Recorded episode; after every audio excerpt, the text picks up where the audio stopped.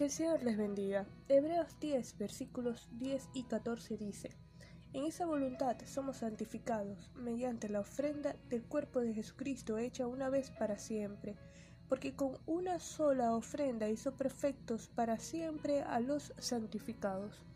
La voluntad divina es que su pueblo sea santo. El autor del libro a los Hebreos ve al creyente como apartado para Dios, que es lo que significa la santidad, por medio del sacrificio de Cristo, llegando a ser real sacerdocio, como se menciona en 1 Pedro 2, y que sirve en el verdadero tabernáculo. La base para la santificación es la obra de Cristo. Reconocerlo como Señor y Salvador produce la santificación inmediata.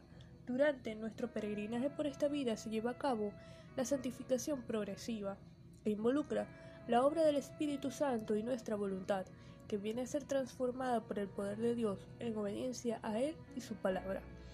Y es cuando, como creyentes, pasamos a ser el pueblo de Dios llamados a servirle y adorarle en medio de un mundo manchado por el pecado.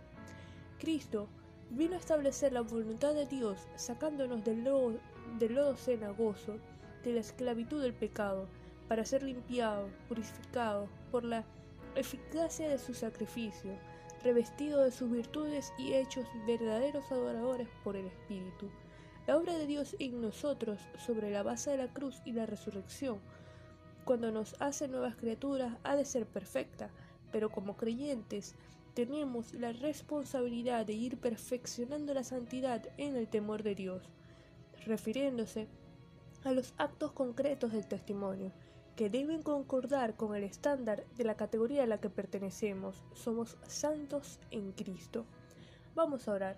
Señor, te damos gracias por tu palabra, te damos gracias por tu bondad, por tu misericordia, te damos gracias por el sacrificio de Cristo en la cruz del Calvario, te damos gracias por el Espíritu Santo que mora en nosotros y transforma cada día nuestras vidas.